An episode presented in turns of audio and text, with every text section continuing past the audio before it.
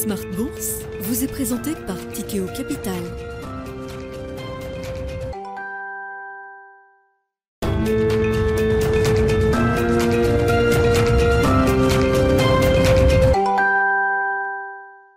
Et c'est reparti pour Smart Bourse, votre double dose quotidienne de marché en direct sur Bismart. Chaque jour à la mi-journée, 12h30, 13h. Et en fin d'après-midi, la grande édition pendant une heure en direct à 17h, rediffusée à 20h sur Bismart TV et à retrouver bien sûr en replay sur bismart.fr et en podcast sur l'ensemble de vos plateformes. Au sommaire de cette édition ce soir, le bilan d'une semaine qui aura été marqué notamment par la décision historique de la Banque Centrale Européenne. On aura l'occasion d'y revenir encore 24 heures euh, après.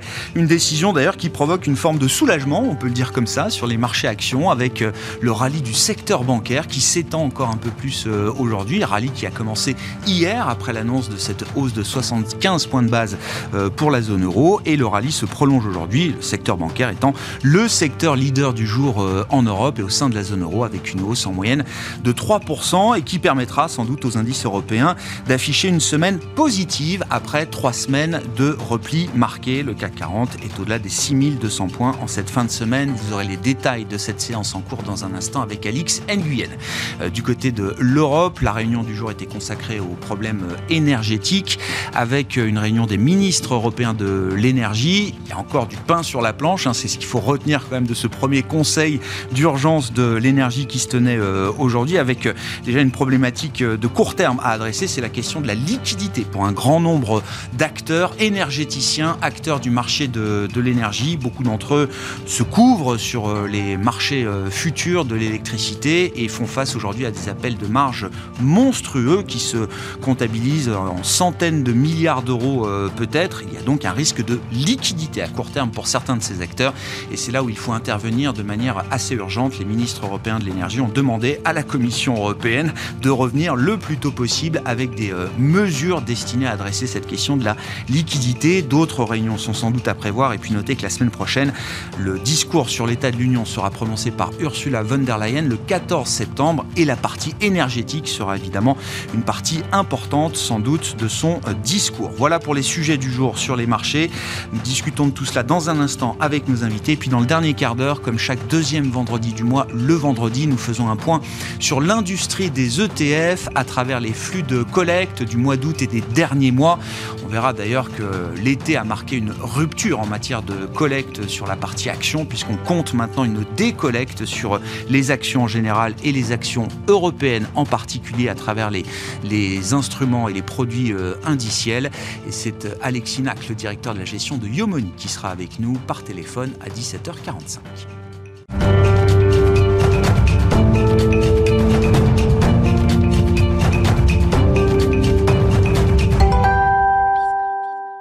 Et ces dernières heures de marché ont permis au CAC de terminer la semaine dans le vert avec une performance hebdomadaire positive. Les infos clés, c'est avec vous, Alix Nguyen, et c'est sans doute cette dernière séance de la semaine hein, qui permettra au CAC d'afficher des gains positifs sur l'ensemble de la semaine. Oui, l'indice renoue avec des niveaux inédits depuis la fin août. Le marché semble s'accommoder de la nécessité d'un durcissement de la politique des banques centrales. À noter qu'en raison de la période de deuil national suite au décès d'Elisabeth II, la Banque d'Angleterre a décidé de décaler d'une semaine sa réunion de politique monétaire. Elle aura donc lieu le 22 septembre, soit le lendemain de la réunion de la Fed. Et puis sur le marché d'échange, dans le siège de la réunion de la Banque Centrale Européenne hier, l'euro ne s'est pas plus déprécié, il se stabilise au-delà de la parité avec le dollar. Oui, le dollar chute de ses sommets et l'euro évolue sur des plus hauts en trois semaines, après un recul de 11% depuis le début de l'année. Dans ce contexte, les ministres européens de l'énergie sont réunis à Bruxelles pour plancher sur le plan de la Commission européenne dévoilé mercredi. Il vise à alléger la hausse des prix de l'électricité et du gaz. Et puis du côté des valeurs, quels sont les dossiers qui font euh, l'actualité aujourd'hui à Paris, Alix? ArcelorMittal avance dans le vert alors que les cours du minerai de fer se maintiennent au-dessus des 100 dollars la tonne, euh, soit leur plus forte hausse depuis la fin juillet. On remarque aussi euh, que le groupe minier Eramet bondit. Les deux groupes bénéficient aussi du repli du dollar et du ralentissement surprise de l'inflation en Chine le mois dernier. Et puis le secteur vedette de cette fin de semaine, c'est le secteur bancaire. Oui, les analystes sont positifs sur les banques. Ils commencent à relever leurs prévisions pour le secteur. La hausse des taux de la BCE est envisagée comme une opportunité. Pour chaque resserrement monétaire de 50 points de base, UBS anticipe une amélioration de 7% des profits avant provision. À Paris, BNP Paribas, Crédit Agricole et Société Générale progressent. Et puis on notera euh, du côté américain, séance en cours à Wall Street avec euh, peut-être un peu plus d'optimisme en cette fin de semaine également. Tout à fait, et on retrouve en valeur moteur les euh, technologiques et les valeurs de croissance. parmi les grandes valeurs de croissance américaines, Tesla, Apple, Alphabet et Amazon sont en hausse. Ces deux secteurs profitent d'un regain de confiance des investisseurs après la baisse des dernières semaines. Tendance, mon ami, deux fois par jour à 12h30 et 17h, les infos clés de marché avec Alix Nguyen dans Smart Bourse sur Bismart. フフフフ。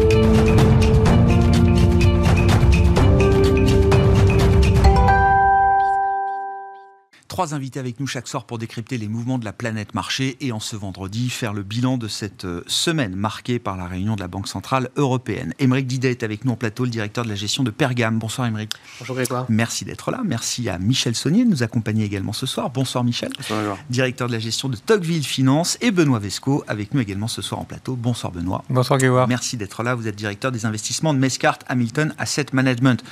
Bilan de la semaine, en commençant d'ailleurs peut-être par euh, l'ambiance de marché de cette euh, fin de semaine, avec un rallye bancaire sur quelques séances, hein, sur 48 heures, qui ne passe pas inaperçu euh, au lendemain d'une décision historique de la Banque Centrale Européenne. Est-ce qu'il faut y voir une forme de, de soulagement chez les investisseurs actions d'avoir vu la Banque Centrale Européenne délivrer cette hausse de taux de 75 points de base, Benoît.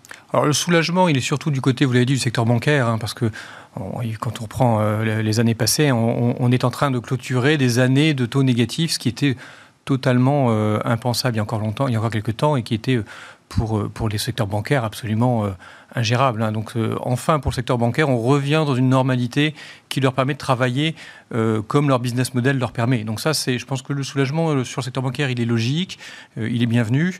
Après, on, va sûrement se projeter à plus à moyen terme ensuite. Et, le moyen terme, il est moins sympathique pour les marchés actions, puisqu'on sait bien que les banques centrales sont clairement à la manœuvre dans une politique de hausse des taux directeurs, que ce soit aux États-Unis et maintenant de manière très, très ferme aussi euh, en zone euro ça, euh, c'est évidemment moins porteur pour euh, les marchés actions, moins porteur pour la croissance en général. Sur, les banques, alors c'est un peu passé inaperçu parce que ce sont des mécanismes assez euh, techniques, mais résumé de manière assez simple, la BCE maintient euh, alors un niveau de, financement et de refinancement très favorable pour les banques aujourd'hui. Il y a des grandes opérations de refinancement bancaire qui s'appellent TLTRO qui ont permis aux banques et qui permettent aux banques de sécuriser euh, un coût de liquidité à zéro et, et, voire même négatif encore dans certaines conditions pour plusieurs années parfois. Et cette liquidité empruntée à zéro, désormais, les banques vont pouvoir la déposer chaque soir à la BCE. Les réserves excédentaires des banques vont pouvoir être déposées à la BCE comme d'habitude, sauf que cette fois, elles vont être rémunérées à 75 points de base. C'est quand même, ah c'est de la marge facile. Alors c'est de la marge facile euh, après des années euh, de marge négative. Donc quand même, je pense que de ce côté-là, on ne va pas euh, bouder d'un plaisir. C'est légitime? Alors, tout légitime, c'est toujours difficile de dire est-ce que c'est légitime ou pas. En tout cas, c'est la réalité. et ça permet vraiment de retrouver un business model normal pour une banque. Donc ça, je pense que c'est la moindre des choses. Une banque, elle transforme l'argent, elle emprunte à court terme, elle prête à long terme, elle, elle joue sur les spreads de taux et sur la courbe des taux elle peut à nouveau le faire dans des conditions normales.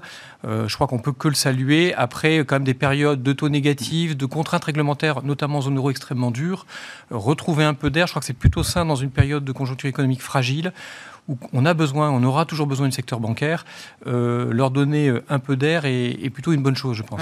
Vous n'êtes pas choqué à ce stade que la BCE maintienne Encore une fois, quand je dis c'est de la marge facile, c'est même au-delà de leur métier euh, naturel, parce que là, c'est vraiment de la liquidité excédentaire qui va être rémunérée euh, tous les jours à 75 points de base, sans travail, sans, sans effort.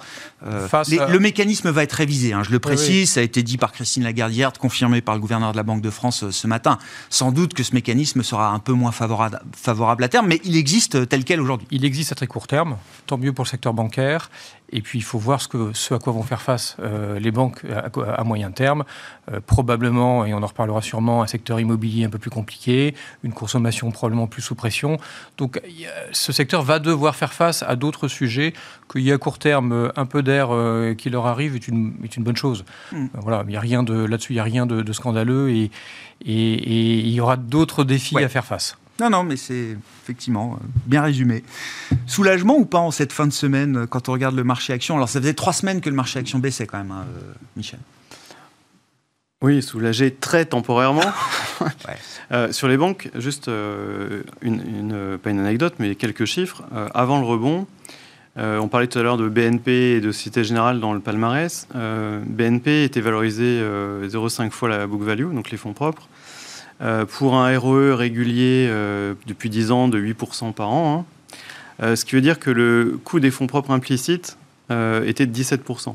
Alors qu'historiquement, sur une période plus longue de 20-30 ans, on est autour de 10. Hmm. si on prend la Société Générale, valorisée 0,3 fois les capitaux propres, on arrive à si on fait le même raisonnement, hein, on arrive à un coût des fonds propres implicites de 25%. Donc en fait, on est arrivé à des niveaux de valorisation justifié par l'historique que vous avez mentionné, hein, savoir qu'elles ont été archi-réglementées. C'est quasiment devenu des utilities avec le temps. Il y a eu ce coût euh, des dépôts euh, monumental parce qu'on était sur 3,7 trillions de dépôts. Donc il y a eu le phénomène de tiering, c'est-à-dire que quand ça coûtait 0,5 points de base, euh, et ben, on en a enlevé un tiers de la base. on a mitigé un petit peu ce système au 2019, fur et à mesure pour ça pas plus cher. pénaliser tous les dépôts à moins 0,50. D'accord. Donc là, on retourne, on retourne le dispositif. Donc on a en gros alors, 100% des 3,7 trillions qui sont rémunérés à 0,75, ce qui est une bonne nouvelle. Et c'est vrai que l'autre bonne nouvelle, c'est le TLTRO qui, permet, euh, qui a été emprunté à moins 0,4. Et oui, bien sûr. Pas à 0. Oui, non, Donc ça fait plus de 1% de carry trade, en gros, sur 2 euh, trillions. 2 trillions, c'est euh, l'essentiel de l'excès de liquidité aujourd'hui sur le bilan de la Banque centrale. Donc c'est n'est pas neutre. Euh, donc voilà, donc un soulagement normal, puisque si on regarde en termes d'earnings, de, bénéfices, ça fait euh, 20% de bénéfices en plus sur une période de 2 à 3 ans. Donc c'est vraiment loin d'être neutre, mais c'est du court terme. C'est du très court terme. Euh, mais il y, y a, une il y a, y a, un geste de, de, compensation presque politique là qu'il faut comprendre. Ou, d'anticipation, oui. Ouais, ou d'anticipation. reculer pour mieux sauter. Euh, ce qui est en train de se passer un peu partout euh, sur tout l'énergie, mais aussi l'alimentaire et tout ça. Enfin, l'Europe est au centre d'une crise euh, multiforme. donc aujourd'hui, moi, je ne suis pas du tout rassuré par les marchés actions. je pense qu'on est sur des niveaux de valorisation qui n'anticipent pas du tout euh, les conséquences potentielles de la crise dans laquelle on est, ou des crises dans lesquelles on est. Euh, avoir des actions valorisées à 11 ou 12 fois euh, les bénéfices, c'est peu cher payé vu la mmh. crise dans laquelle on est. Rappelons-nous en 2008 ou pendant la crise de la zone euro, on est passé très facilement sous les 10 fois. On a même touché 8 fois, donc on est encore loin du compte. Euh, et moi, ce qui me fait encore le plus peur, c'est quand je regarde le consensus sur les attentes de bénéfices, de croissance de bénéfices. Alors, cette année, on peut comprendre. Euh, il y a 17% de croissance de bénéfices attendus. Mmh. Si on enlève l'effet énergie, on, a, on tombe à 7%. Mmh. Si on enlève l'effet euro-dollar, il ne reste plus grand-chose. Mais euh, voir que les attentes sur 2023 sont de plus 9 si on retraite de l'énergie. Ah avec l'énergie, on serait plus ouais, Et surtout, le pire, on s'attend, enfin, le marché, le consensus s'attend à une expansion des marges des entreprises. Alors que, franchement, euh, d'un point de vue sans être pessimiste, euh, rien que la facture énergétique, euh, l'effet sur la consommation, sur la demande, je ne vois pas comment les marges pourraient, euh, pourraient augmenter. Donc en fait, c'est aussi une des raisons pour moi euh, de la bonne tenue des marchés actions, qui sont très largement algorithmés. C'est que tous ces algorithmes se focalisent très largement sur la tendance du consensus d'anticipation de bénéfices. Et comme celle-ci n'a pas, c'est même améliorée, je pense qu'il y a beaucoup de signaux qui n'ont pas été à la vente, qui n'ont pas été déclenchés. Mais on y arrive. Des PMI en dessous de 50 ou proche de 50, ce n'est pas des croissances de bénéfices telles qu'on les voit aujourd'hui. Même si, en regardant encore un peu dans le rétroviseur, alors, le, marché euh, se focalise sur euh, les premières estimations statistiques, mais on a vu des révisions à la hausse de croissance du PIB. Euh, les résultats mm. ont encore été bons. Il n'y a pas d'effondrement des marges dans ce qu'on a constaté. C'est encore trop tôt. Il y a encore beaucoup d'inertie, j'ai l'impression, de ce la point transmission, de la transmission les coûts ne sont pas pleinement bah, répercutés. déjà, déjà, la transmission, elle est très longue. Il y a une l'inertie, comme vous dites. Et puis, il y a eu quand même des mesures budgétaires, des et, voilà, c'est ça, bien sûr, bien sûr. qui, euh, pour l'instant, ont coûté seulement 2% de PIB, euh, mais qui vont sûrement coûter beaucoup plus cher en bout de compte. Donc, en fait, oui, c'est la question. C'est dans quelle mesure tout comme ça s'est passé dans la période de Covid, on est capable de compenser au niveau étatique ce coût-là. Le seul problème cette fois-ci, c'est que les banques centrales ne peuvent pas émettre du gaz naturel. Et donc pour revenir aux banques, oui, dans ce contexte, vous comprenez qu'on leur qu'on conserve encore là pour quelques temps peut-être euh, euh, un peu de marche facile, pour leur permettre de faire un peu de marche facile avant de après tout ce qu'elles ont traversé, tout ce qu'on leur a mis comme réglementation et avant ce qui se prépare peut-être. Non mais le, le, sujet et la raison pour laquelle à chaque fois qu'il y a un ralentissement économique euh, ces dernières années, les banques sont les premiers secteurs à être vendus, c'est le coût du risque. Le coût du risque, on l'a mentionné tout à l'heure en off. Euh, c'est euh, l'histoire des zombies, les, ah des boîtes zombies qui ont été maintenues à flot de façon totalement artificielle par des financements extraordinaires qu'on a eus. Et cette bulle va éclater d'une façon ou d'une autre et ça va se retranscrire dans, dans, un taux de défaut. Et le taux de défaut, c'est une autre façon de dire le coût du risque des banques. Mmh. Et donc ce coût du risque qui est toujours au plancher va augmenter. Donc ça, forcément, ça va renier la rentabilité des banques.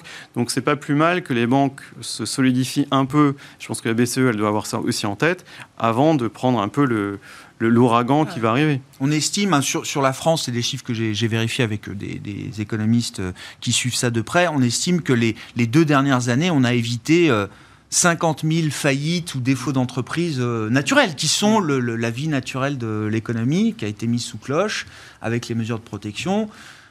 Je ne dis pas qu'on va rattraper 50 000 faillites d'un coup, mais il y a quand même effectivement mm. une liquidation qui naturelle qui ne s'est pas faite. Ça peut être compliqué. Bon, Émeric, commentaire sur cette, euh, bah, cette fin de semaine. Il y a bon, ce sentiment un peu de, soulagement, comment vous l'interprétez? Alors plutôt bien, euh, dans le sens où on a enfin eu euh, une, enfin eu une poursuite de hausse de taux par rapport à ce qu'avait fait la Fed.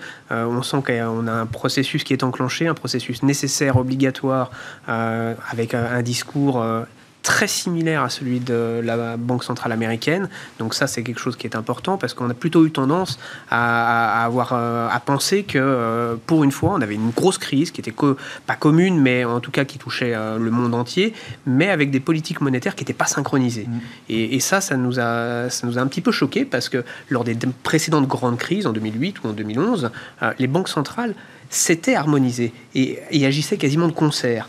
Or là, on a vu une banque centrale européenne qui était très en retard euh, dans son cycle de hausse de taux. Alors c'est vrai que le, sol européen a été touché euh, par, une, par une crise majeure. Bah mais c'est quand même une différence majeure. Euh. Mais oui, mais il y a un moment où ah le rôle de la Banque centrale, on nous a martyrisé pendant 20 ans que la Banque centrale, son rôle, c'était de combattre l'inflation. Et quand elle arrive, bah, elle n'agit pas. Elle met du temps à réagir. Donc, donc Madame Lagarde était en retard. Et, ça, c'est un point qui est important. Et enfin, on voit qu'elle elle agit. Elle agit suffisamment fortement hier. donc, donc ça, c'est une bonne nouvelle. Donc, c'est pour ça que c'est salué aujourd'hui. quand même que c'est rassurant de voir la Banque Centrale Européenne, même si ça choque un petit peu, et d'ailleurs c'est le but sans doute, mais se remettre dans un bon rythme. Elle se remet en selle. Elle se remet en selle parce qu'il y a besoin, ça c'est une nécessité obligatoire, quand on a une inflation telle que celle qu'on a aujourd'hui, même s'il euh, il y a toute une partie exogène euh, qui, est, dans, cette, dans ces chiffres d'inflation qu'on a, qu'on a euh, évidemment, qui est due au conflit entre l'Ukraine et la Russie, il y a quand même de l'inflation sous-jacente mmh. réelle qui, est, qui est là et qui est présente dans l'économie. Donc, donc il faut la combattre, il ne faut pas se laisser trop de latence parce que sinon il sera trop tard. Or en plus, on a un chômage qui est euh, pour le moment relativement bas. On a une croissance qui existe encore. On était encore en croissance jusque-là, euh, croissance économique euh, d'un point de vue global dans la zone euro, qui est la zone la plus touchée hein, par, cette, par cette crise. Donc donc il y, avait entre guillemets, c'est le moment de le faire. Donc si elle ne le fait pas maintenant, elle ne le fera jamais. Et surtout, euh, elle met à risque euh, énormément l'économie européenne. Donc, euh, donc pour le coup, il fallait le faire. C'est une bonne nouvelle. c'est une très bonne nouvelle pour les banques parce que derrière, ça veut dire que les banques vont être un peu plus solides. Ça, c'est clair. C'est vrai, on vient de le dire, elles avaient mangé un petit peu beaucoup de mauvaises nouvelles ces dernières, euh, ces dernières oui, Les taux négatifs ont été très pénalisants. Très, très pénalisants pour tout le secteur bancaire qui avait eu du mal à performer. Donc, il nous faisait des beaux dividendes, ça c'est sûr, mais qui derrière, euh, boursièrement parlant, euh, c'était relativement compliqué. or, on sait que dans toutes les crises, la volonté clair des banques centrales, c'est d'avoir un canal de transmission de leur politique monétaire qui marche. Parce que si les banques ne sont pas suffisamment capitalisées, n'ont pas les ratios nécessaires, les reins nécessaires, en fait, pour pouvoir transmettre les décisions qui viennent de la Banque centrale, c'est-à-dire toutes les décisions monétaires, elles vont aller jusque dans l'économie. Et le canal de transmission obligatoire, c'est les banques. Donc il faut avoir un système bancaire qui marche, qui est efficient pour que ça soit produit d'effet. Donc c'est pour ça aussi qu'on aide un petit peu les banques, parce que évidemment, il y a une possibilité pour que si jamais cette guerre dure et que cette crise qu'on connaît aujourd'hui, euh, avec tous les scénarios noirs qu'on lit partout, euh, se perdure, bah, il va falloir avoir des banques très très très solides. Après, euh, c'est vrai que de faire tous les scénarios noirs aujourd'hui, c'est extrêmement simple. Euh, oui, bah. inflation, guerre, euh, banque centrale, hausse de taux, euh, chômage qui peut monter, on peut, on, peut en, donner énormément. c'est très clair qu'aujourd'hui, pour l'investisseur...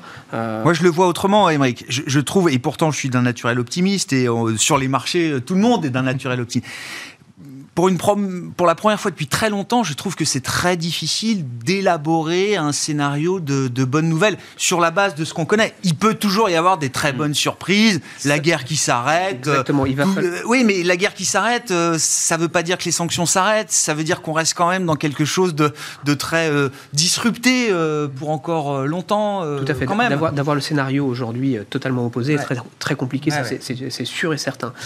par contre, on n'est on jamais à l'abri d'une bonne nouvelle. Ça aussi, il faut, le, il faut le noter. Parce que c'est quand on voit aussi tout noir euh, que faire le euh, mois de juillet sur les marchés. Par exactement. Après, a été un mois de rebond et de rallye. Exceptionnel. Euh, Mais après, on avait eu un mois de juin qui était catastrophique. on avait eu des anticipations bénéficiaires cata. Donc, donc il y, a des éléments qui font. Mais on a besoin de la petite étincelle, d'un élément qui va aujourd'hui redonner confiance aussi aux investisseurs. Et ça, sans, sans ces éléments, sans un, un élément pour provoquer ça, ça va être un petit peu difficile de passer dans cet autre scénario parce qu'il y en a, il y a des scénarios alternatifs. Il y a des zones qui sont beaucoup moins touchées par cette ah bah oui, oui, non, mais on y viendra. donc il y a de quoi faire encore pour ouais, Ouais, mais bon, je trouve quand même que ça mérite, euh, mérite l'Europe mérite qu'on s'y arrête euh, aujourd'hui parce que c'est vrai que alors les questions sont pas sont pas faciles. Oui, Michel. Non, non, mais en fait, euh, moi je trouve que quand on regarde les différentes classes d'actifs, il y en a une qui donne un peu l'illustration du problème qui se pose à l'Europe, c'est le change.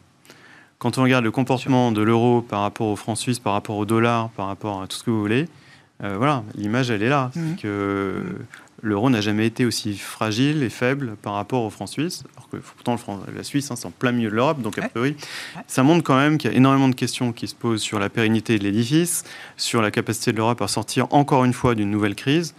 Et puis, euh, je trouve que c'est complètement éloigné de. En fait, les actions ont l'air de plus ou moins ignorer ce qui se passe. Le crédit commence à l'intégrer et les devises euh, l'ont bien ouais, intégré. sont déjà dedans. Ouais, ouais, Donc il y a une espèce de maturation. Euh, le marché action n'est pas le, marché euh, le, meilleur révélateur hmm. peut-être de, la situation actuelle. Ben, bien sûr. Il est souvent en retard. Bien sûr. a un truc qui marque, c'est dans le discours de Christine Lagarde hier. Euh, c'est la question du policy mix. Euh, encore une fois, si je résume grossièrement, on a pour l'instant une politique budgétaire qui accommode massivement la facture énergétique euh, des ménages, notamment. Alors on nous dit, on va réduire, le bouclier va pas rester à ce niveau-là en France. Sans doute qu'on en verra peut-être moins de chèques à l'avenir. Mais pour l'instant, on est quand même les vannes grandes ouvertes. Et Christine Lagarde, elle, s'est exprimée là-dessus. Il en introduction, pas en réponse à une question, elle dit la partie budgétaire attention, il faut que ces mesures-là soient ciblées et temporaires. Je ne dis pas qu'elle appelle à l'austérité, mais en gros, elle dit quand même aux États, ce que vous êtes en train de faire là, vous ne pouvez pas le faire tous les mois, mois après mois, trimestre après trimestre, parce que euh, non seulement ça va euh, alimenter les pressions euh, inflationnistes, ça va nous obliger à être encore plus dur, et puis surtout, ce que vous n'avez pas compris, c'est qu'on arrête d'accommoder vos déficits. Autant pendant le Covid, on a considéré que c'était un choc exogène qui méritait que la Banque centrale mette au frigo les 10, 15 points de PIB de, de dette supplémentaires que tout le monde a pris en même temps, autant là, c'est plus pareil. Non, il a raison sur le fond, on va pas, bien sûr. On a sûrement aussi pris des mauvaises habitudes après la pandémie et les taux zéro. C'était facile pour un État d'emprunter et de redistribuer. Et donc ça, euh, je pense que malheureusement, il va falloir en sortir. Bon, c'est pas la première présidente de la BCE euh, à dire qu'il faut être plus rigoureux et à ne pas être écouté. Il hein. faut être clair, euh, ça fait même des décennies que les banques centrales, la, BCE le dit au gouvernement et qu'elle n'est pas écoutée. Je pense que la meilleure, le meilleur des moyens pour la BCE d'être écoutée, c'est ce qu'elle est en train de faire, c'est de monter les taux. c'est ça. Tout simplement. Choquer un peu le système. Et, et ça se fera, je dirais malheureusement naturellement. Euh, quand votre budget euh, et les taux d'intérêt que vous avez payés dans votre budget en fin d'année euh, ne fait que monter, à un moment donné, vous devez être un peu plus rigoureux. Mais ça veut dire qu'elle ne s'arrête pas là à ces 75 points de base alors? Oh, Elle l'a dit. Hein. je pense qu'elle l'a dit clairement. Elle ne s'arrête pas là. Elle a encore deux réunions avant la fin de l'année. Elle ne s'arrêtera pas. Et elle s'arrêtera d'autant moins que la, Réserve fédérale américaine ne va pas s'arrêter. Hein, et elle doit aussi courir après la Réserve fédérale américaine pour essayer. On voit bien qu'elle a réussi temporairement à stabiliser l'euro. Ça ne va pas suffire. Donc euh, elle va encore continuer à, suivre ce mouvement-là et, elle suivre tant que la Fed le fera. Donc là, il y, a encore, euh, il y a encore du travail du côté des banques centrales et de la BCE. Il y aura un impact sur la croissance. Tout ça est plutôt sain à moyen terme. C'est douloureux à court terme, mais c'est plutôt sain à moyen terme. Oui, le but étant d'éviter euh, de minimiser la douleur à court terme euh, en agissant euh, durement aujourd'hui et pour pouvoir peut-être. Et on comprend et on comprend les gouvernements hein, de ce côté-là au niveau social. On comprend que certains eh gouvernements essayent d'aider. Bah bon, il y a des gouvernements clairement, hein, quand on regarde le Royaume-Uni, qui ne prennent pas cette option-là. Hein. Mais mais il y a des. Enfin, elle a 150 milliards de, à mettre sur la table. Visiblement, l'Istrus, c'est quand même le. Voilà, il y a quand même un gros paquet qui semble-t-il est en train mm. d'arriver. c'est assez logique et c'est un peu leur rôle à court terme, mais on voit bien que plus les taux seront élevés, plus ce sera difficile pour les États de jouer ce rôle-là. Il y a quand même l'idée d'une stratégie de, tension, parce que, comme le dit Benoît, euh, la BCE, elle envoie des messages aux, États qui ne sont pas toujours suivis des faits. Moi, j'ai un peu l'idée d'un scénario où on va avoir peut-être un bras de fer un peu dur entre euh, des États, des gros États européens et euh, la BCE, d'une certaine manière. Ouais, c'est hyper compliqué. Bah, la première question, c'est Burns ou Volcker? Oui. Euh, et les deux, finalement, se valent remis dans leur contexte. Hein. Euh, la tentation de Burns, c'était de dire, bah, finalement, c'est un phénomène exogène, c'est l'énergie, donc à un moment donné, ça passe. Sauf qu'il y a des effets de second tour. Donc moi, ma tentation, ce serait de dire la même chose. Finalement, c'est juste, lié, juste lié à l'énergie. Mais en réalité, on voit très bien que ça a des ramifications importantes, l'alimentaire, etc. Et qu'on va avoir forcément un second tour. Et donc, il faut monter les taux. Maintenant, euh, il y a une autre donnée qui est plus à moyen long terme, c'est que si comme euh, on commence à le penser, on est dans une période de grand renversement, comme disent les anglo-saxons, c'est-à-dire qu'on renverse beaucoup de tendances qui étaient à l'œuvre euh, depuis des décennies. Mm. Euh, il paraît évident que capital, travail et énergie seront beaucoup plus chers, durablement plus chers, pour plein de raisons, et que du coup, le taux d'équilibre des banques centrales doit mécaniquement remonter. la grosse difficulté, c'est de gérer la transition, comme toujours. En fait, toutes ces transitions-là, qu'elles soient énergétiques ou autres, vont être très douloureuses à court terme. Bon, si on sort de l'Europe, parler des États-Unis. Est-ce qu'on est plus confortable avec la situation américaine euh, aujourd'hui, euh, Est-ce que c'est un peu le débat qu'on avait cette semaine Est-ce que l'idée d'un soft landing euh, survit, y compris après le discours de Jackson Hole, par exemple, de Jérôme Powell? Ça va pas non plus être simple aux États-Unis, mais ça sera plus simple qu'en Europe. C'est ça qu'il faut garder, qu'il faut garder à l'esprit, c'est que c'est que les sociétés américaines, la société américaine dans son, dans, dans son ensemble, elle a déjà un taux de chômage qui est déjà beaucoup plus bas. Euh, un taux d'épargne qui a été colossal pendant euh, toute la période Covid. Ils ont mis énormément d'argent de côté. Énormément d'argent qui leur permet aujourd'hui de continuer à consommer et de soutenir très fortement l'économie. Il ne faut pas oublier que l'économie américaine, c'est l'économie de la consommation. Ça reste une économie de consommation. Et aujourd'hui, on l'a pleinement vu euh, dans, dans les chiffres qu'on a depuis six mois aux États-Unis où la consommation tient la production, les chiffres de production sont bons, les chiffres de, hum, croissance du coup tiennent, et, ce qui permet de passer toutes ces mesures euh, de hausse de taux. Donc le soft landing, on y croit beaucoup euh, sur l'économie américaine. Ils ont des chiffres de PIB de croissance négatifs quand même sur Bien sûr, trimestre, mais, c'est pas, ça reflète pas les tendances que vous euh, non, que vous observez domestiques. Bien sûr, il y a de l'inflation, il y a ces sujets-là, hein, mais il y a aussi une réponse aujourd'hui de classique américaine. C'est-à-dire que la réponse classique, c'est euh, ce qu'on voit passer sur les, crédits étudiants. On est capable d'annuler de la dette. On voit ce qu'ils ont fait sur pas mal d'entreprises. Il y a pas mal d'États qui ont aussi commencé à annuler les aides, euh, les, lignes de crédit qu'ils avaient données aux entreprises d'aide pendant la période Covid. Ben, ils font des write-off parce qu'ils ont cette volonté de soutenir l'économie américaine, qui a toujours été là, qui est toujours une économie qui, elle, profite en plus mmh. euh, de, de, cette avance qu'ils ont euh, sur le cycle par rapport, par rapport à deux grandes zones géographiques qui sont l'Europe, partenaire euh, évidemment économique majeur, mais également la Chine, mm. où aujourd'hui la Chine est dans une politique zéro Covid, fermeture, 35% du, du, PIB chinois est, sous lockdown aujourd'hui. Donc, euh, donc, donc, les États-Unis, eux, c'est une machine de guerre la course en tête, qui fait la course en tête et qui, pour le moment, a affiché plutôt des bons résultats. Parce que justement, les entreprises, elles ont été bien gérées, euh, elles absorbent sans aucun problème pour le moment, pour celles qui n'étaient pas surendettées, qui ne sont pas surendettées avec des liquidités beaucoup trop chères, évidemment, celle-là, ça va être mis de côté. Et les marchés ont fait cette distinction. C'est déjà fait dans les marchés. On l'a vu hein, sur les six premiers mois de l'année, pas mal d'entreprises qui, étaient, euh, qui s'étaient surendettées. Celles-là, on les retrouve à moins 70, moins 80 depuis le début de l'année. Par contre, et elles ont une, question de viabilité et de refinancement. Par contre, les grandes, elles, qui ont euh, souvent en plus des liquidités excédentaires, elles, elles vont avoir euh, des liquidités qu'elles vont plus pouvoir placer. Donc, certes, elles vont subir l'inflation, elles vont avoir des marges qui sont quand même à risque, mais beaucoup moins que l'Europe. Donc c'est pour ça qu'on continue de privilégier la zone US. Après, il y a quand même un choc monétaire euh, massif euh, aux États-Unis, dont on n'a pas vu encore le plein impact. Hein. Il y a toujours un décalage entre l'annonce d'une hausse de taux et euh, la diffusion de son plein effet dans l'économie réelle. Ce qui réagit le plus aujourd'hui, c'est l'immobilier. Mais c'est peut-être que le début de la réaction, d'une certaine manière. Exactement, on va avoir des effets, c'est évident. maintenant, c'est encore une fois une économie qui, qui sait repartir très vite et qui sait prendre les mesures. C'est-à-dire qu'elle va être la première à avoir stabilisé ses taux d'intérêt. Mmh. Parce qu'ils vont continuer, Jérôme Powell l'a dit, à, augmenter les taux, euh, mais il y a un moment donné où ça va se stabiliser. Et, derrière, on va avoir les effets, c'est-à-dire que l'inflation va commencer aussi à refluer aux États-Unis. On a vu hein, les, premiers chiffres d'inflation mmh.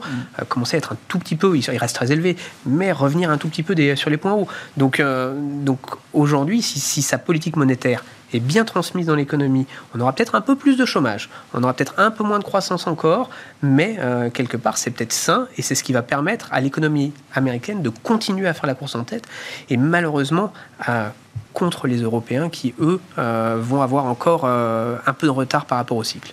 Est-ce qu'il peut réussir là où personne n'a jamais réussi, euh, Jérôme Poel, à faire atterrir une économie américaine en surchauffe, euh, juste euh, comme il faut, sur la tendance, sans trop de dommages collatéraux? On, l'aimerait bien, enfin, on aimerait tous ce, scénario-là. Il est, il, est, clairement difficile. Hein. Il n'a jamais vraiment été bien réalisé par d'anciens présidents de Banque centrale. et on, vient, on le voit bien, l'économie américaine elle est face à un cycle économique plus classique euh, que l'économie européenne, qui, elle, est sur un choc exogène évidemment atypique, plus difficile à gérer. Euh, donc, on est dans une surchauffe avec un taux de chômage euh, très bas. Il faut remonter les taux, le taux de chômage va remonter. c'est donc un ralentissement économique comme on en voit d'habitude mais il y aura bien un ralentissement économique. Et, généralement, les banques centrales, elles ont toujours du mal à savoir où est le ah taux d'équilibre, ce fameux taux d'équilibre qui n'est pas constant dans le temps, qui évolue à chaque crise, enfin à chaque cycle. Euh, donc, voilà, il y aura forcément euh, des difficultés dans, la, dans, dans le, le, cycle économique américain. Il faut passer par là. Euh, mais on a moins d'aléas et on a des, marges de manœuvre, ou en tout cas on a des éléments qui sont plus maîtrisables euh, que ce qui se passe en zone euro, où on fait face à, euh, des éléments exogènes, on l'a dit tout à l'heure, qu'on ne maîtrise pas. Une guerre à nos portes, c'est évidemment très difficilement maîtrisable. Oui, c'est ça. Là, c'est un risque qu'on connaît mieux, qu'on comprend mieux dans la manière, en tout cas, dont il peut se matérialiser. Mais, on a une économie qui est très réactive. Quand vous montez les taux, l'immobilier baisse très vite. Euh, les consommateurs commencent très vite à voir l'impact de ces hausses de taux, notamment euh, sur leur épargne, euh, arrêtent de consommer très rapidement et quand vous êtes au chômage, vous n'avez pas les aides que vous avez dans les pays européens. Donc tout ça va vite. alors c'est plutôt sain dans son système parce que, à l'inverse, on vient de le dire, quand vous avez des munitions hein, du côté de la Banque centrale et des taux directeurs qui sont élevés, vous pouvez les rebaisser très vite. Donc vous réagissez à nouveau très vite. donc tout ça fonctionne bien, mais, mais maintenant on passe quand même par un cycle économique en baisse euh, et un ralentissement économique, clairement. Hmm. Bon, Michel, sur la situation euh, américaine euh, bah, le, On a une déconnexion, un decoupling, comme ils disent, hmm. de plus en plus fort entre les États-Unis et l'Europe, pour des raisons qu'on a mentionnées. Hein. Déjà, ils ont tout, on n'a rien, si je veux caricaturer. Ils ont une armée, ils ont des ressources naturelles et des voisins à peu près raisonnables, ce que nous n'avons pas. Et ils ont un marché immense, hmm. unifié au niveau réglementaire au niveau normes. Donc euh, oui, ils bénéficient de beaucoup de choses dont on rêverait ici en Europe. Ça se voit dans la décote des actions européennes par rapport aux actions américaines qui ont atteint, qui a atteint encore un nouveau, euh, plus bas historique. Hein, on est à 45% à peu près. Euh, non, c'est vrai qu'on est sur des problématiques et des dynamiques et des trajectoires aujourd'hui qui sont très très différentes. Et, en conclusion, pour vous trois là-dessus, je, comment vous caractérisez le, votre positionnement d'investisseur là aujourd'hui en général? Et est-ce que oui, c'est le dollar ou la, partie dollar qu'on privilégie euh, dans les, actifs qu'on gère? En fait, il faut tenir compte, comme je mentionnais tout à l'heure, du, parcours assez différencié des différentes classes d'actifs. La bonne nouvelle aujourd'hui, c'est quand même qu'on est sorti du TINA. Mm. Et le TINA, c'était pas que les actions, enfin, c'était surtout tout ce qui était. En fait, on a vraiment une course en environnement euh, taux zéro vers euh, le dernier pourcentage de rendement qu'on pouvait avoir, qui fait que cette bulle, c'est complètement de, liquidité euh, portée sur tout ce qui est non-coté, notamment. Avec des rendements qui étaient complètement faméliques vu les risques qui étaient pris. Euh, la bonne nouvelle aujourd'hui, c'est qu'on on a des taux qui sont remontés, euh, des rendements par le crédit, que ce soit yield ou investment grade, qui sont maintenant sur des niveaux à nouveau attractifs. Bon, s'il y a une récession, ça va encore s'écarter, mais avoir aujourd'hui un all-in sur high yield euh, autour de 6-7%, c'est quand même pas mal. Ouais, ouais, ouais. Euh, et, Donc on retrouve là dans sur la partie taux, par exemple. on va pouvoir refaire euh, plein de choses. Y compris sur du risqué, on retrouve un rendement. mais là, ça c'est la bonne nouvelle. Ça c'est une bonne nouvelle. C'est qu'en fait, on a à nouveau la capacité de diversifier nos portefeuilles. Ça, ça change tout. Donc euh, toutes les techniques de couverture de portefeuille grâce à un, coussin obligataire, les fameux CPPI qui avaient complètement disparu, ça peut revenir. Donc c'est pas si noir que ça du point de vue de l'investissement. D'un point de vue l'investisseur, il y a des choses à faire à nouveau. Donc ça c'est bien. Ah ouais. Benoît euh, Clairement, enfin, sur la partie, partie obligataire, c'est évident. Hein. on retrouve des choses intéressantes, euh, avec une certaine prudence face au cycle économique qu'on va vivre. Euh, mais retrouver des rendements autour de 7 sur le high yield, c'est intéressant. Retrouver du monétaire positif, c'est quand même assez intéressant. Hein, comme, pour attendre, c'est bien. Voilà, tout simplement, pour pouvoir attendre de manière positive, sans perdre d'argent de manière sûre. Voilà, c'est des, des éléments qu'on n'avait plus et qui permettent d'avoir un portefeuille peut-être plus équilibré, plus diversifié, là où il fallait prendre des risques pour être, même sur un portefeuille, portefeuille prudent, prendre des risques pour avoir une certaine rémunération. Donc ça, ça y est, on renormalise la gestion de portefeuille, c'est quelque chose d'intéressant. De, on va probablement pas en voir les bénéfices très vite à court terme, il va falloir un peu de temps, euh, mais, mais c'est bien dans ce monde-là qu'on revient. Et, le, rendement que vous évoquez, donc le high yield, la, dette à haut rendement, donc avec un caractère euh, risqué, plus risqué que la dette euh, investment grade euh, en l'occurrence, 6-7% de, rendement sur, euh, au global, hein, j'entends, sur ce compartiment de marché, c'est euh, suffisant si demain on a une récession en zone euro, si on a une récession aux États-Unis. il y, a une anticipation quand même de, de, risque de défaut dans ce 6-7% qui est quand même déjà assez élevé ouais. et qui devrait quand même avoir, nous apporter une certaine protection. Alors ça amène quand même à, avoir une bonne diversification sur ces portefeuilles-là, mmh. toujours parce qu'on sait qu'on va au-devant d'un ralentissement économique. Mais un dernier élément, quand vous avez des rendements d'obligations d'État positifs, vous avez encore aussi une autre carte à jouer dans vos portefeuilles, ce qui n'existait plus euh, il y a encore quelques semaines, hein, quelques mmh. mois. Donc voilà, ça, tout ça est quand même euh, intéressant à regarder et peut permettre de reconstruire bien des portefeuilles.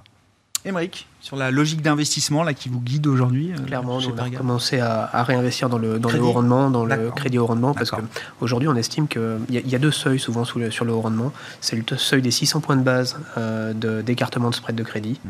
Donc sur le haut rendement, on y est. Donc ça veut dire du 7 euh, à, 7 à 8% sur, euh, sur des fonds 2026-2027. On peut faire pas mal de fonds à échéance qui se sont lancés sur, ces, sur cette thématique-là. Et là, on parle de haut rendement de qualité ou on va chercher loin dans le, le, non, risque? Justement, non, justement. Euh, il y, a, y, a, toujours du risque hein, dans le et on aura du défaut. Mais c'est pour ça que je parle de fonds à échéance, parce qu'on a une échéance qui est à peu près connue, et derrière, euh, on a une centaine de lignes en diversification souvent. Et c'est ça qui est intéressant dans ces fonds-là. Donc, euh, mm-hmm. donc on aura sûrement du, du, défaut, mais on est quand même payé pour attendre. Parce que 2026-2027, par exemple, ça veut dire qu'on a aussi le temps de passer la crise. Et, ça, enfin j'espère en tout cas. Mmh, mmh. Euh, donc, c'est une anticipation qu'on peut avoir. C'est une anticipation sur lesquelles les entreprises, elles ont ces lignes, mais elles devront les refinancer en théorie sur ces échéances-là. Ça peut aussi permettre de passer la crise sur un certain nombre d'entreprises. Donc ça, c'est important. La deuxième, c'est qu'il y a un deuxième niveau, euh, qui est le, niveau sur lequel souvent on pourra de nouveau commencer à réinvestir. C'est si on va plus loin dans la récession et plus loin dans le stress. On, aura, on, arrive souvent dans ces points-là, c'est les 1000 points de base de, spread de mmh. crédit. Et là, ah par contre, souvent, c'est des points extrêmement intéressant. Historiquement, en tout cas, mm. ça a souvent été des points extrêmement intéressants ouais, ça, ça veut dire qu'on a un marché qui a overshooté ou qui est allé très loin dans le, la noirceur. Euh. Mais c'est là où c'est des, des, des, marchés qu'on avait souvent euh, laissés de côté ces dernières années parce que c'était pas des marchés sur lesquels mm. le risque était rémunéré. Aujourd'hui, on est payé pour, euh, on est rémunéré pour prendre ces risques-là. Donc c'est là où c'est devenu redevenu intéressant. Oui, c'est un secteur comme toutes les. Si on regarde pour les actions aussi, on peut trouver des segments qui sont intéressants. C'est tous les acteurs qui ont des passifs longs. Euh, typiquement, un assureur, mm. euh, jusqu'à présent, son résultat financier, euh, il, était ridiculement bas. Là, maintenant, on commence à avoir quelque chose de sérieux à mettre en face du résultat opérationnel, du mm. résultat technique. Donc ça aussi, ça explique, je pense, en grande partie pourquoi le secteur tient très bien cette année. Tout à fait. Tout à fait. C'est un secteur qui a, qui, a, souvent été un petit peu assimilé aux financières, au global, et donc qui souvent a sous-performé, alors que lui bénéficie presque beaucoup plus euh, des, hausses de taux, et, notamment des hausses de taux courts qu'on a eu euh, de, la, part de la Banque centrale hier. Donc euh, donc c'est pour ça que c'est un secteur qui est très très intéressant aujourd'hui. En Europe en tout cas. Après, c'est c'est aux États-Unis qu'il faut aller. Bon, Effectivement, donc on retrouve quand même dans euh, l'univers d'investissement au sens large, on retrouve quand même des choses intéressantes. Il y a une séquence à respecter, j'ai l'impression, et voilà, le crédit pour l'instant, c'est l'univers dans lequel on a envie de se, replonger aujourd'hui avec la, la, remontée des rendements et donc un, risque qui est euh, correctement, un peu plus correctement rémunéré euh, en tout cas. Il nous reste quelques minutes, je sais que vous aimez la voiture, Porsche. Non mais ça m'intéresse moi Porsche parce que visiblement ils ont vraiment très envie d'y aller modulo les conditions de marché mais bon, on a lu beaucoup de choses. Ils ont quand même pré-sécurisé un tour de table assez solide, visiblement, avec une valo entre 60 et 85 milliards. 85 euh, milliards, c'est la market cap de Volkswagen, la maison mère de Porsche. Voilà. Comment on considère Porsche euh, C'est pas juste de l'automobile, j'imagine. En fait, c'est la question. Non, mais en fait, c'est vraiment ça la question. Euh, est-ce que ça va tomber du côté Renault ou du côté Ferrari Non, mais on en est là. On en est là. Bah, euh, Renault, je... Ferrari, je sais pas. Je suis je pas caricature, mais de, en fait, de voitures de sport et de luxe, tout, mais en tout, tout se joue. C'est pas Renault. tout, se joue sur l'image de marque. C'est 8 euh, milliards de market cap, Renault. Ouais, oui, exactement. C'est quasiment une small maintenant. Bah, rejoint Air France dans l'espace. Bah, euh, non, si, on regarde plus sérieusement, Ferrari, c'est une production d'un peu plus de 10 000 véhicules. D'accord? Et c'est un prix de vente moyen de 320 000 euros par véhicule. Si on regarde Porsche, c'est une production de 300 000 véhicules et un prix moyen de 100 000 euros. Donc on n'est pas vraiment dans la même catégorie, mais il y a de la marge entre la valorisation de Ferrari, qui est valorisée comme un produit de luxe. En, réalité, Ferrari est beaucoup plus corrélé depuis son introduction en bourse au, LVMH de ce monde. Même Hermès. Hermès, que euh, au constructeur automobile, quel qu'il soit. Donc en fait, ce qu'on peut imaginer, c'est que Porsche, c'est comme une image de marque très forte. Alors c'est pas Ferrari, encore une fois, parce que là, ce qui est rare est cher, et c'est moins rare. Néanmoins, ça vaut plus que Volkswagen, ça vaut plus que Mercedes. Donc il va falloir trouver un entre-deux. Euh, acceptable. Ce qui est intéressant, c'est que Porsche, tout comme Ferrari, a été capable d'augmenter euh, le prix de ses modèles moyens sur les 15 dernières années dans les mêmes proportions. Juste pour donner des chiffres, euh, si on regarde les deux euh, marques absolues dans le luxe, c'est Hermès et Rolex, L'augmentation des prix année après année sur 15 ans, c'est de l'ordre de 4 à 5% en moyenne. Si on regarde Ferrari et Porsche, ils arrivent à passer des hausses de prix de 2 à 3% Donc c'est là où c'est intéressant, c'est que Porsche arrive à faire la même chose que Ferrari en termes de hausse de, prix, de pricing, power, mais en partant d'un niveau euh, plus bas. Quoi. Trois fois inférieur en moyenne, c'est ça. Donc, mais bon. Et c'est dans le sens de l'histoire, euh, euh, Porsche je sais pas, il y, a le côté un peu statutaire, ostentatoire, euh, le côté moteur thermique, parce que bon, ils vont faire un peu d'électrique, mais non, ils font beaucoup d'électrique. Alors pour le coup, c'est là où ils ah sont en avance. je me dis le Porschiste, c'est légitime, il a envie d'avoir euh, son moteur, euh, le bruit du moteur et tout ce qui va avec, quoi. Ouais, mais alors justement, ce est Porsche aujourd'hui, 60% des ventes c'est des SUV. Ouais. Donc la magie a un peu disparu, on va dire. C'est vrai. Euh, et, et, en fait, en termes d'électrification, ils sont quand même très très avancés. Donc, euh, donc, le client Porsche, oui, l'électrique, ça ne le dérange pas en tout cas, le dernier modèle qui a été sorti, qui était le Taycan, a pris, euh, représente aujourd'hui quasiment 20% des, des, modèles vendus de chez Porsche. Et c'est un vrai succès. Oui, donc dans la stratégie de Porsche, ils n'ont pas de, de frein à faire de l'électrique. Ça a l'air de fonctionner ah sans, bruit du moteur. C'est ça. Mais juste un, juste un élément sur, euh, sur ce sujet-là. Ce qui va être intéressant de regarder, c'est qui va avoir accès à l'introduction en bourse. Parce qu'on se souvient de l'introduction en bourse de Ferrari. La problématique qu'il y avait eu à l'époque, c'est qu'il y avait eu une grosse euh, disponibilité pour, le, pour les Américains. C'est les Américains qui avaient pu euh, souscrire. les grandes banques d'affaires avaient mis sur le marché côté américain. On va voir si Volkswagen, avec Porsche, va, va réviser un tout petit peu ce genre de de, notions, parce que Ferrari avait, a bien marché, hein, financièrement mm. parlant, mais euh, aurait pu bien mieux marcher. Là, euh, il y avait une une demande en Europe qui avait été colossale, qui n'avait pas été servie. On va voir si. Si, Ferrari avait eu plus d'actionnaires européens, parce que le parcours de Ferrari, je ne l'ai pas là sous les yeux, mais on a fait de l'argent avec Ferrari quand même en bourse. Tout à fait. Au début, ça a été compliqué. Peut-être cette année, c'était Au début, au début, ça a été compliqué. Il y aurait eu plus d'Européens, vous dites que ça aurait été encore. Exactement. Donc on va voir encore mieux. si l'introduction va mieux se passer que celle de Ferrari. Bah, c'est une question de valorisation contre momentum, en fait. Ce que disent les Américains, c'est FOMO contre FAMA. Donc FOMO, c'est la peur de rater, euh, l'occasion du siècle, et FAMA, c'est les fondamentaux de FAMA French. et donc, euh, où est-ce que ça va tomber on verra bien. Hein. Déjà, on verra. Je ne sais pas si ça appelle un commentaire. Euh, non, ça illustre bien le renouveau du secteur automobile. Il faut, il faut aussi trouver de l'argent pour se réinventer complètement. et c'est ça aussi leur difficulté et leurs enjeux. Hein. Euh, bon, ils y font face, Volkswagen largement. Renault, à, à, sa manière, essaie de réfléchir euh, comme il peut à splitter ses activités. Ce pas les mêmes, pas les mêmes montants. Mais chacun, chacun essaye de trouver de l'argent pour se réinventer. Hmm.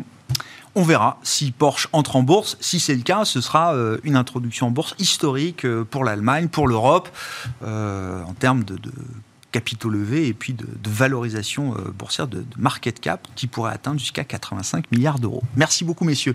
Merci d'avoir été les invités de Planète Marché ce soir. Benoît Vesco, directeur des investissements de Mescart Hamilton Asset Management, Michel Saunier, directeur de la gestion de Tocqueville Finance et Émeric Didet, directeur de la gestion de Pergame, étaient avec nous en plateau.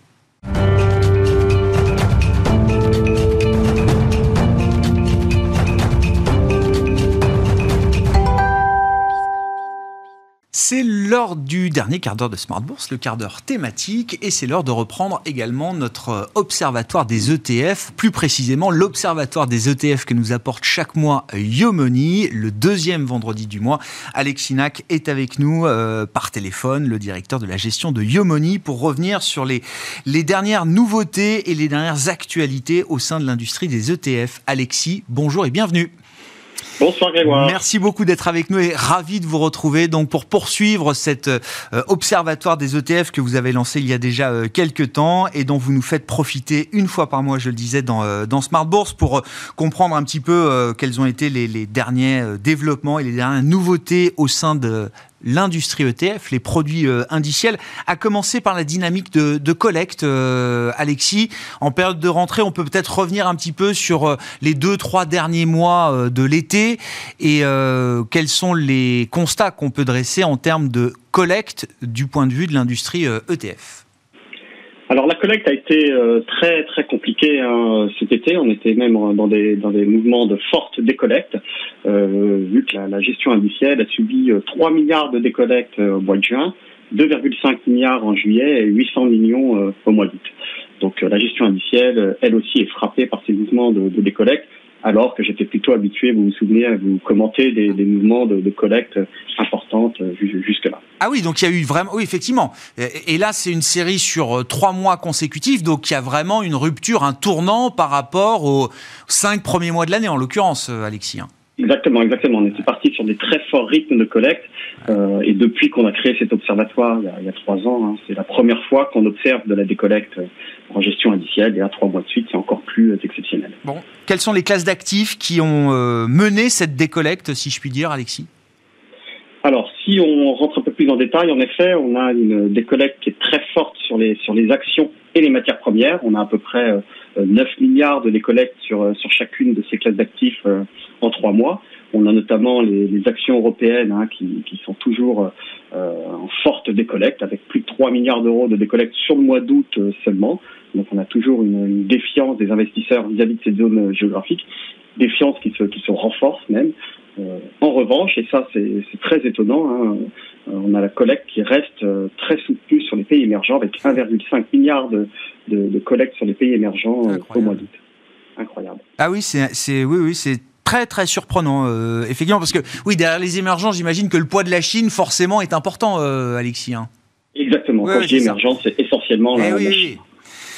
Bon, ça c'est pour la partie action, effectivement, donc avec une euh, dichotomie. Bon, les actions émergentes résistent effectivement en termes de, collecte, et puis les actions en général décollectent, et les actions européennes en particulier. Qu'est-ce qu'on peut dire de l'univers obligataire qui semble retrouver de l'intérêt chez les investisseurs globaux?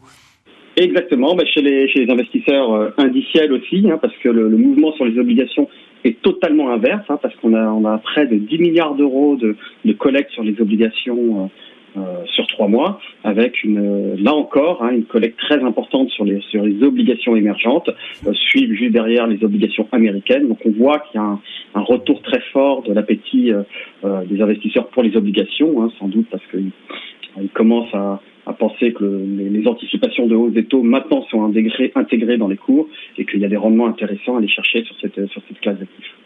Donc un mouvement de rotation euh, à l'envers. Hein, voilà. Euh, pendant longtemps, on a quitté le monde obligataire sans rendement pour aller vers un peu plus de risques jusqu'au risque action. Et puis là, on sent effectivement que la bascule est en train de repartir dans, l'autre sens. Que dire également? Alors, c'est presque une classe d'actifs à part. Hein, L'ESG, euh, Alexis, est-ce que ça reste une tendance solide? Exactement, parce que les supports ESG hein, dans, leur, globalité, c'est-à-dire les, instruments qui sont mieux notés en termes de durabilité, euh, ont très bien résisté, hein, parce que euh, ils ont collecté euh, près de 5 milliards sur la même période, sur trois mois.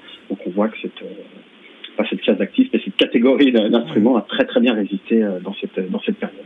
Qu'est-ce qu'on peut dire des, grands acteurs de l'industrie ETF, e des émetteurs de produits euh, industriels? On fait euh, régulièrement le, palmarès, le podium avec vous sur, euh, bon, sur le ou les mois écoulés, si on prend l'été. Alexis, est-ce que d'ailleurs, c'est, est-ce que ce mouvement de décollecte creuse les écarts entre acteurs émetteurs de, produits ETF alors tout à fait, hein, parce qu'on a BlackRock hein, qui a lui très bien résisté euh, dans cette période également, hein, parce qu'ils ont, ils ont continué à, capter une très forte collecte, avec notamment 1,5 euh, milliard d'euros de collecte euh, sur le mois d'août seulement, avec notamment grâce à leur gamme obligataire, si je prends un exemple, l'ETF iShares, JP Morgan, IM Bond, hein, donc investi en obligations émergentes émises en dollars, a collecté un milliard et demi à lui seul sur sur le mois d'août. BlackRock, pour avoir en, en tête hein, maintenant, détient un tiers des actifs en gestion indicielle euh, en Europe sont détenus par, par BlackRock. Ah oui. un tiers du stock, c'est ça, un, tiers, la part de marché, c'est un tiers du, du, du, stock de produits industriels détenus par euh, BlackRock aujourd'hui euh, sur l'Europe. Hein. Exactement. D'accord. Euh, en queue de peloton, on a Amundi et DWS hein, qui, ont, qui ont à l'inverse subi de très fortes décollectes, hein, de, de 1,5 milliard à peu près chacun sur le, sur le seul mois d'août. Amundi reste largement le, le, leader européen après sa fusion avec, avec Lixor. Et pour vous donner un ordre d'idée, hein, il détient euh, à peine 8% des parts de marché. Donc on a en tête euh, BlackRock avec 30 un tiers du marché, et derrière Amundi avec 8% de, de parts de marché, qui est maintenant le deuxième acteur euh, en Europe et le premier acteur européen. Oui, qui montre bien d'ailleurs euh, euh, pourquoi le rapprochement euh, Lixor Amundi ou Amundi Lixor était sans doute nécessaire. Euh, à eux deux, ils, voilà, en cumulé aujourd'hui, ils sont quand même toujours à moins de 10% de part de marché face au, au leader mondial et y compris en Europe, BlackRock qui détient donc un tiers du, du stock de produits industriels en Europe. Justement, en termes de produits, là, quelles sont les, les nouveautés qui ont pu être lancées ces dernières semaines sur le marché, Alexis? Alors, on revient sur un rythme très soutenu de, lancement d'ETF. Hein. Vous vous souvenez, il y avait eu un petit ralentissement dans les lancements d'ETF euh, euh, en début d'année, euh, premier et deuxième trimestre. On revient sur des, rythmes très forts de lancement d'ETF avec 25 produits qui ont été lancés en août, qui est d'habitude une période plutôt calme. toujours essentiellement axés autour des, des méga trends du futur et des thématiques environnementales qui sont vraiment les deux thématiques qu'on retrouve. Euh, on a par exemple Fidelity qui a lancé une gamme de, de TF autour des thèmes euh, des méga-trends assez classiques que sont les énergies renouvelables, les véhicules électriques, le cloud, le métaverse. Euh, et un autre, ETF pardon, qui est, qui est centré autour d'une thématique qui est un peu moins courante, à savoir la digitalisation du secteur de, de la santé. Ouais, d'accord. Qu'est-ce qu'on a pu observer d'autre, Alexis? On a également euh, beaucoup, beaucoup, là, la grande tendance de fond, je dirais, dans les ETF environnementaux, ce sont les ETF qui répliquent les, les indices PAB, donc Paris Aligned Benchmark. Euh, on voit qu'énormément de produits euh, sont lancés pour répliquer ces indices, mm. euh, voire certains asset managers comme Amundi ou BNP changent leurs indices des ETF qui existent, existants. Donc, soit des changements de benchmark, soit des lancements de produits énormément sur, cette, euh, de Paris Align Oui, aligné sur les accords de Paris, ça veut dire sur des trajectoires euh, carbone 1.5, c'est ça, euh, Alexis hein? Exactement, ce sont les indices, les indices qui avaient été créés au moment des accords de Paris Et puis c'est intéressant aussi dans les, dans les nouveaux produits, il y a, il y a enfin je sais pas si c'est un nouveau phénomène ou quelle ampleur ça prend aujourd'hui, c'est ce que vous appelez les ETF de gestion active. Exactement, je vous avais parlé de, de JP Morgan qui avait lancé une gamme de, de, de TF en gestion active euh, euh, au printemps. Euh, là, cette fois-ci, on a on a une ETF, euh, un ETF AXA qui a lancé deux ETF également investis en gestion active, hein, qui font du stock picking sous format ETF. Hmm. Autour de, ils ont choisi deux thématiques, hein, le, le, climat et la biodiversité. Ce sont des ETF qui sont chargés à 0,5 60, 70 BP. Donc ça permet à l'investisseur d'avoir une gestion active à, à moindre coût très très intéressant effectivement ce phénomène des ETF euh, de, de, gestion active.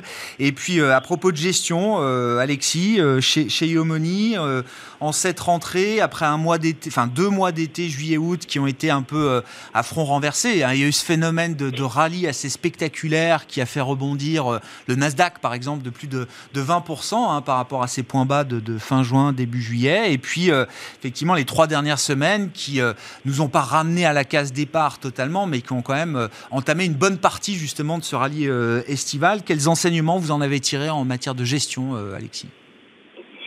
Alors nous, on avait réduit l'exposition aux actions durant l'été avec les risques de récession globale qui, ont considérablement augmenté selon nous. On reste sur une position neutre on n'est pas encore sous-pondéré en action par rapport à nos indices de référence, parce qu'on pense qu'en effet, une grande partie des mauvaises nouvelles euh, maintenant sont intégrées dans, les cours. Donc on reste, je dirais, modérément euh, prudent. On garde cette position neutre. On reste très à l'écart de la, zone euro, hein, parce qu'on pense que la zone euro est bien plus en difficulté, naturellement, avec la crise énergétique qui va encore appuyer sur, l'inflation. Et une banque centrale européenne, malheureusement, qui, qui est un peu bloqué qui doit lutter contre une inflation sur laquelle elle n'a pas beaucoup d'emprise parce que c'est pas une inflation qui vient d'un excès de demande, mais c'est surtout une inflation importée. donc on pense que la, zone, la, banque, la banque centrale européenne euh, est beaucoup plus en difficulté que la banque centrale américaine pour piloter l'inflation et, les risques de récession sont donc beaucoup plus importants sur cette zone géographique. une situation beaucoup plus euh, complexe, moins simple euh, en Europe qu'ailleurs et notamment qu'aux États-Unis, et donc des, risques d'erreur de, politique économique au sens large qui sont euh, plus importants aujourd'hui. Merci beaucoup Alexis. Alexis Nac avec nous donc chaque deuxième vendredi du mois 17h45 pour partager les, les enseignements de cet observatoire ETF lancé depuis quelques temps maintenant par Yomoni. Un point sur les flux, sur les tendances et sur les nouveautés en termes de Donc une fois par mois dans Smart Bourse sur Bismart. Voilà pour cette émission. Très bon week-end. On se retrouve lundi évidemment en direct à 12h30 sur Bismart.